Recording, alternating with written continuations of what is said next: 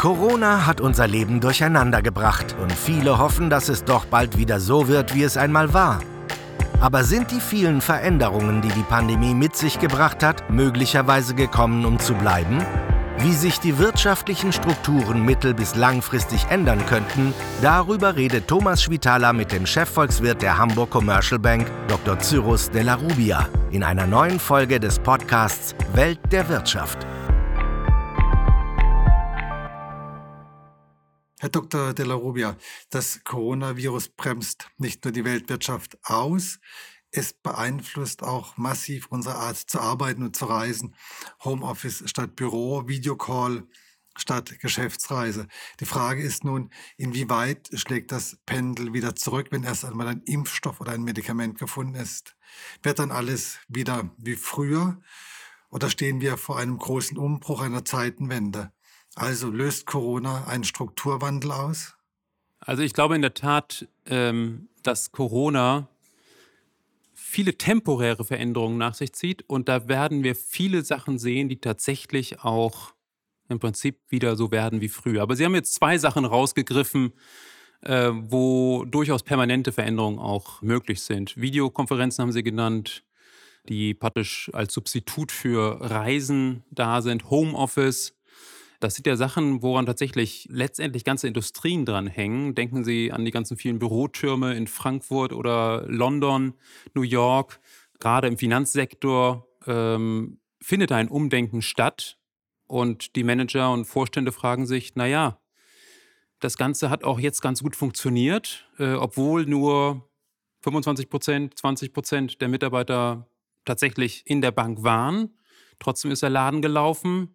Hm, da könnte ich nochmal nachdenken, ob es da nicht Kosteneinsparungen gibt. Und gleichzeitig gibt es viele Mitarbeiter, die sagen, ja, also die ganze Pendelei, brauche ich das wirklich? Da kann ich ja viel Zeit sparen auch. Und äh, das sind letztendlich gute Zutaten für einen derartigen Strukturwandel. Ich glaube nicht, dass wir da bei 20 Prozent landen werden, sondern vielleicht aber sowas wie Facebook-Gründer Zuckerberg auch sagt, äh, langfristig bei 50 Prozent der Beschäftigten, dass die noch im Büro sind und 50 Prozent im Homeoffice. Das könnte gut sein. Aber wenn man jetzt über Homeoffice spricht, dann verändert sich ja auch eine Kultur, also eine, eine Kultur des zusammen Ideen entwickelns, des Zusammensitzens, ja. zusammen Nachdenkens. Ganz, ganz sicher. Und äh, Sie sprechen im Prinzip die ganzen Vorteile auch an, die mit der Bürotätigkeit auch verbunden sind. Und die darf man natürlich nicht vernachlässigen. Äh, zumal ja eine Unternehmenskultur sich auch genau aus diesem Zusammenarbeiten heraus ergibt. Und äh, da müssen Unternehmen natürlich auch vorsichtig sein, wie aggressiv sie dieses vorantreiben. Wenn das rein kostengetrieben ist, dann glaube ich, ist das kein guter äh, Ratschlag, da vorzugehen. Aber wenn man feststellt, okay, die Mitarbeiter sind tatsächlich auch produktiver, als sie es vorher waren. Und das ist ja gerade bei vielen ich sag mal, wenn ich aus meiner ganz persönlichen Sicht das sage, ne, ähm, ich muss viel über Dinge einfach nachdenken und äh, überlegen, ja, wie kann man den und den Zusammenhang denn verstehen? Und da ist es dann oft auch etwas hinderlich, wenn man in einem Großraumbüro sitzt, wo hinter und vor einem jemand telefoniert. Und da ist es dann ganz gut, wenn man ein, zwei Tage auch mal zu Hause sitzen kann, in einem ruhigen Arbeitszimmer und sich da die Sachen überlegen kann. Und solche Berufe gibt es eben, Strategieabteilungen, Stabsabteilungen, wo das eben stärker gefragt ist. Und da kommt dann, glaube ich, das Interesse beider Seiten gut zusammen. Ein weiterer Bereich, den wir angesprochen hatten, ist Mobilität. Der Flugzeughersteller Airbus rechnet erst in ein paar Jahren mit einer Normalisierung des Flugverkehrs und äh, entlässt jetzt erstmal Tausende von, äh, von Beschäftigten. Sind Branchen, die mit Mobilität zu tun haben, vielleicht auch ganz besonders von dem Strukturwandel betroffen? Ja, so sieht das wohl aus. Also nochmal die beiden Stichworte Homeoffice und Videokonferenzen. Das trifft ja. Äh, das Reiseverhalten ähm, Unternehmen sparen bei Reisekosten entsprechend und gerade die internen Besprechungen, da muss man nicht unbedingt rund um den Globus fliegen, um seinen Kollegen zu treffen, sondern da kann man natürlich wesentlich effizienter und effektiver das Ganze auch per Videoschalte machen. Reisegewohnheiten, sage ich mal, was Tourismus angeht, das, glaube ich, wird sich mit der Zeit wieder normalisieren. Aber erstmal gibt es auch eine Durststrecke, ganz klar. Und das veranlasst natürlich auch äh, Unternehmen wie Airbus, da erstmal zurückzustecken und äh, sein Unternehmen äh, ja, an diese neuen Dimensionen anzupassen. Homeoffice bedeutet ja letztendlich auch, wenn das etwas stärker um sich greift, wir haben in Deutschland ungefähr 18 Millionen Bürobeschäftigte, äh, wenn davon, sagen wir mal, 20 Prozent häufiger zu Hause bleiben äh, oder im Durchschnitt 20 Prozent zu Hause bleiben, dann bedeutet das entsprechend auch weniger Pendelei. Davon ist der Autosektor betroffen, davon ist auch äh, der öffentliche Nahverkehr betroffen. Davon sind teilweise auch wieder Fluglinien betroffen, weil viele Menschen pendeln ja auch übers Wochenende oder wochenweise. Also äh, da sehe ich tatsächlich auch äh, langfristige Auswirkungen auf den Verkehrssektor. Lassen Sie jetzt beim Stichwort Homeoffice auch nochmal über Immobilien sprechen. Das würde aber auch bedeuten, dass man vielleicht weniger Büroimmobilien brauchen auf der einen Seite. Auf der anderen Seite, wenn die Leute mehr zu Hause arbeiten, müssen sie vielleicht ein bisschen anders wohnen oder brauchen einfach ein größeres Arbeitszimmer. Ja, und das äh, denke ich mal ist ganz klar. Der erste Effekt, den wird man natürlich dadurch sehen, dass äh, Büroflächenbedarf erheblich sinken kann in den nächsten Jahren. Und da wird man sehen, wie der Strukturwandel da geht, ob äh, das einfach über niedrigere Mieten verläuft, wo dann andere Branchen, die bisher nicht auf die Idee kamen, in die Innenstadt zu ziehen, dann diese äh, Räumlichkeiten in Anspruch nehmen zu den günstigeren Mieten oder ob einfach tatsächlich ganze Flächen umgewidmet werden und man ja dann auch, was relativ mühselig ist und auch kostspielig, äh, derartige Flächen dann in Wohnimmobilien auch umwandelt. Der andere Aspekt, den Sie ansprechen, dass wirklich das, das Zuhause auch äh, da andere Ansprüche gestellt werden, das ist sicherlich so und ähm, das ist aber auch nicht eine Sache, die jetzt von heute auf morgen passieren wird, aber äh, in der Tat in den Trend hineinläuft, dass die Menschen ohnehin einen wachsenden Flächenbedarf haben. Das ist ja eine Sache, die man schon seit eigentlich Jahrzehnten beobachten kann und das wird dadurch noch eher äh, nochmal bekräftigt. Wenn wir über Mobilität sprechen, müssen wir über die deutsche Autoindustrie reden. Ein Herzstück der deutschen Wirtschaft. Dummerweise müssen die deutschen Autobauer gerade zwei große Probleme gleichzeitig angehen. Die Corona-Krise bewältigen und den Wandel hin zum Elektroantrieb schaffen. Kann das gut gehen? Also der E-Antrieb und Corona haben eigentlich ja nicht viel miteinander zu tun. Aber es sind eben zwei Probleme, die sich den Herstellern stellen. Ganz genau. Und die äh, Automobilhersteller hatten sich eigentlich einen ganz schönen Plan zurechtgelegt. Sie hatten gesagt, naja, ich versuche mal so lang wie möglich mit dem Verbrennungsmotor noch richtig viel Geld zu machen. Und dieses Geld, das investiere ich jetzt nicht mehr in neue Entwicklung für den Verbrennungsmotor, für die letzte Optimierung, sondern das gebe ich vollständig ein in die Innovation von äh, E-Motoren und alternativen Antrieben. Und da hat Corona ganz klar einen Strich durch die Rechnung gemacht. Ähm, wir sollten das Problem vielleicht auch nicht derart überschätzen, weil das ist ja nicht eine deutsche spezifische Angelegenheit, sondern der Automobilsektor weltweit ist unter Druck. Und das bedeutet Außer Tesla. Ja, genau. Wenn man, wenn man da schon auf der E-Schiene ist, ähm, natürlich, dann ist man natürlich gut davor. Aber die Welt wird ja weiterhin noch dominiert von Verbrennungsmotoren und, und äh, Autoherstellern, die Verbrennungsmotor haben. Und äh, insofern ist es so, dass die Wettbewerber deutscher Automobilhersteller ein ähnliches Problem eigentlich haben. Also die einen sind natürlich gerade in, Asien, in China, äh, sind da viele schon weiter, aber insgesamt äh, ist die Situation doch relativ ähnlich.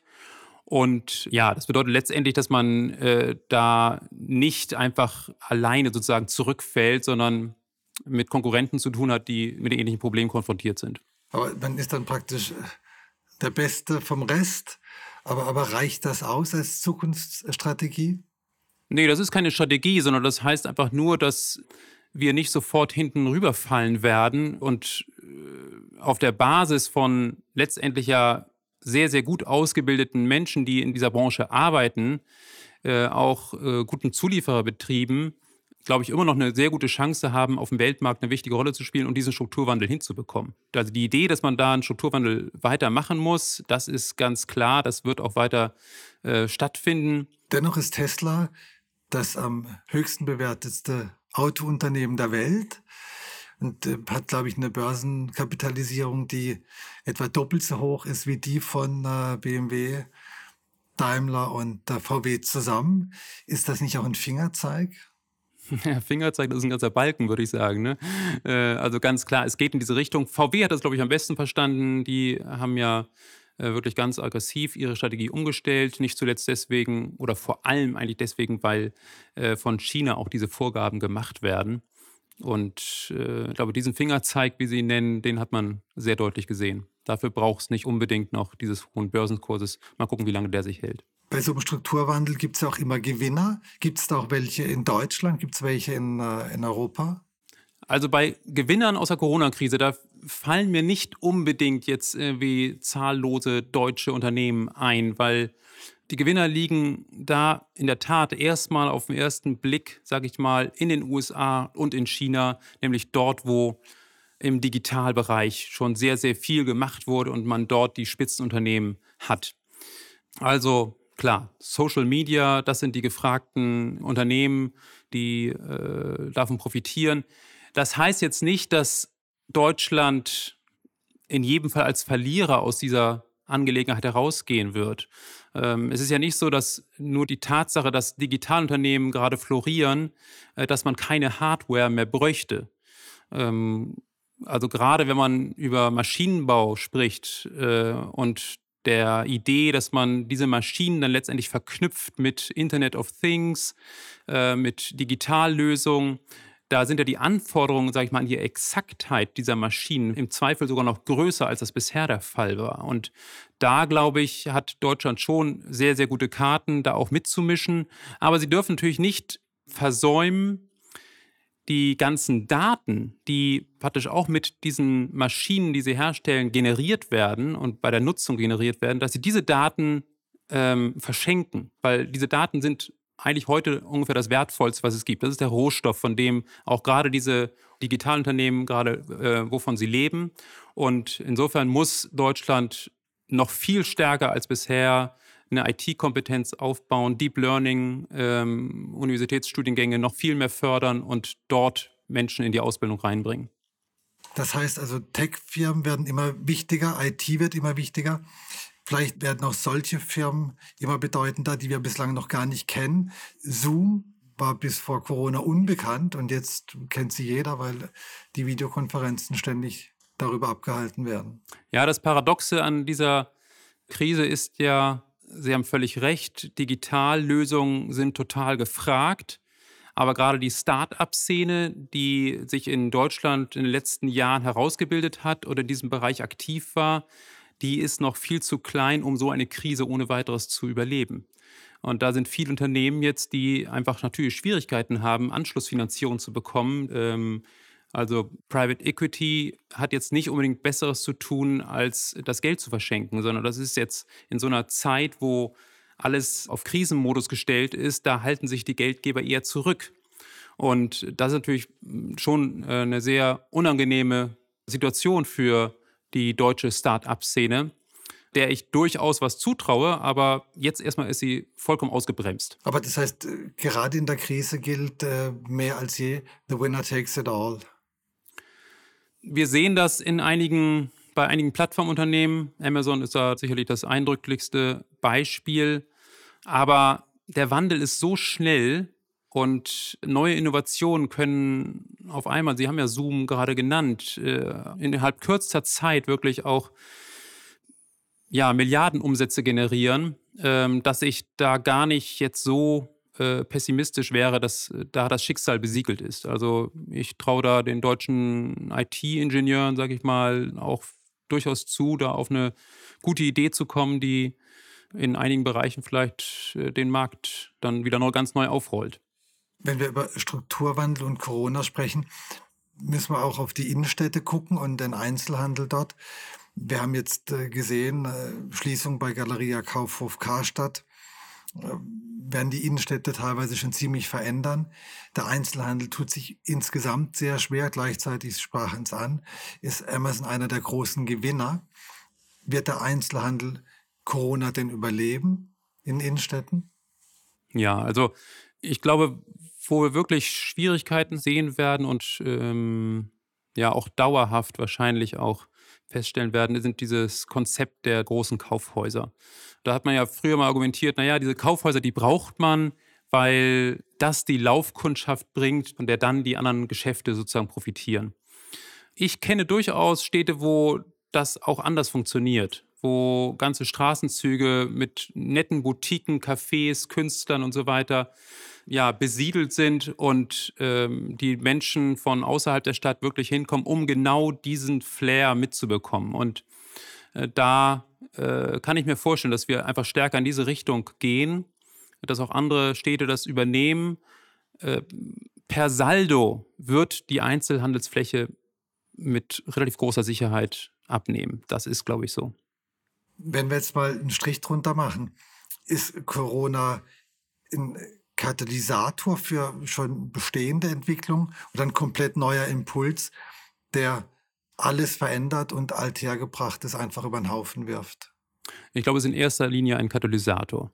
Ähm, es gibt so ein paar Punkte, wir haben sie angesprochen, wo auch praktisch neue Ideen einfach kommen, aber es ist in erster Linie ein Katalysator, auch einfach vor dem Hintergrund, dass man gesehen hat, okay, ein Wandel kann in einem ganz anderen Tempo passieren, als wir das eigentlich gewohnt sind. Das neue Corona-Tempo sozusagen. Und dadurch werden die Menschen, glaube ich, auch eher aufmerksam auf Dinge und können sich die vorstellen, die passieren werden. Ähm, also nehmen wir mal beispielsweise die Deep Learning-Technologie, dass also durch ja, eine selbstlernende Maschine ganze Branchen umgewälzt werden können. Es gibt beispielsweise, in, in Shenzhen wird das schon gemacht, in China, Kreditvergabebanken für Konsumentenkredite, wo der Kunde nur mit einem Computer spricht. Und der Computer ist mit derart vielen Daten gespeist, dass der Computer ganz genau weiß, ist der kreditwürdig oder nicht. Das mag ein bisschen gruselig klingen, aber es ist ein unglaublich effizientes Mittel, um bei einer extrem niedrigen Ausfallquote Kredite zu vergeben. Und ähm, ich glaube, dass da wahrscheinlich insgesamt eine größere Offenheit ist für Technologien und das hat äh, dann insofern schon mit Corona auch zu tun. Bei Corona haben wir aber auch gesehen, dass die extrem globalisierte Welt ein bisschen an die Grenzen gerät, weil einfach die Lieferströme gestoppt werden, die Zulieferwege sind dicht. Erleben wir jetzt dann vielleicht eine Regionalisierung der Wirtschaft? Also in Deutschland hat man ja schon große Diskussionen darüber, dass wir unbedingt wieder Masken, Atemschutzmasken selber herstellen müssen und ähnliches. Also verändert sich da auch nochmal was Grundlegendes? Ja, also auch hier eher ein Katalysator oder ein Beschleuniger eines Trends, den man schon vorher eigentlich gesehen hat, spätestens seitdem Donald Trump in den USA äh, Präsident geworden ist und von dort aus sozusagen eine relativ dezidierte protektionistische Politik betrieben hat, ähm, haben viele Unternehmen festgestellt, okay, diese globale Arbeitsteilung bis zum letzten Ausreizen, das äh, ist eventuell gar nicht so sinnvoll, weil da zu viele Störungen auch kommen können. Und äh, insofern, glaube ich, wird man da, genau wie Sie sagen, verstärkt drüber nachdenken. Und wie macht man das? Man gibt nicht die Arbeitsteilung auf, sondern man stellt sie auf breitere Füße. Das heißt, man wählt mehr Zulieferer, man beschränkt sich nicht nur auf ein oder zwei, sondern nimmt fünf oder sechs. Äh, man wählt auch regionale Zulieferer und das ist dann übrigens für die Wirtschaftsstruktur vielleicht sogar dahingehend förderlich, dass man mehr Unternehmen auch bekommt, weil die Unternehmen eben auch nicht nur sich auf ein Unternehmen konzentrieren wollen. Und auch Logistikwege könnten stärker diversifiziert werden. Das heißt, man will nicht nur die Ware per Schiff bekommen, sondern einen Teil der Ware auch per Rail, per äh, Eisenbahn äh, oder, wenn es möglich ist, auch per Flugzeug. Die Globalisierung wurde ja so vorangetrieben, um die Produkte möglichst günstig zu machen. Wird jetzt alles teurer, wenn wir es regionalisieren? Ja, es wird teurer, aber die Produktion wird auch resilienter und insofern ist das unter den gegebenen Umständen letztendlich schon die kostengünstigste Variante. Aber sie ist teurer, als sie es vorher war, als es noch nicht so viele Störungen gab. Aber wenn wir in einer Welt leben, wo es eben diese Störungen gibt, sei es durch eine neue Pandemie, sei es durch protektionistische Politik, sei es durch ein Erdbeben wie in Fukushima, was wir ja auch schon erlebt haben, ähm, dann ist es letztendlich für die Unternehmen auch die bessere Lösung, sich da breiter aufzustellen. Zum Schluss, äh, wie immer, ein Blick auf den Kapitalmarkt. Aber auch da erleben wir ja vielleicht Veränderungen. Stichwort Bitcoin. Was glauben Sie, werden Zentralbanken drangehen, auch eine digitale Währung einzuführen? Ja, ich glaube, da äh, in dem Bereich ist gerade sehr, sehr viel Bewegung. Ähm, allein 20 Prozent der Zentralbanken, die von der Bank für internationale Zusammenarbeit befragt wurden, planen in den nächsten ein bis sechs Jahren eine digitale Zentralbankwährung einzuführen. Auch die EZB forscht in diesem Bereich sehr stark. Und das ist tatsächlich ja in einem ersten Schritt durch Bitcoin äh, ausgelöst worden. Aber, glaube ich, was noch viel schwerer wiegt, ist die Idee von Facebook und äh, den kooperierenden Unternehmen, Libra als private Kryptowährung auch zu lancieren. Und äh, da sehen die Notenbanken einfach eine ja, gefährliche Konkurrenz und auch ein, eine Geldform, die natürlich auch auf die Daten der Menschen zugreifen würde. Und da ist es, glaube ich, sinnvoll, den Bürgern auch eine Alternative zu bieten.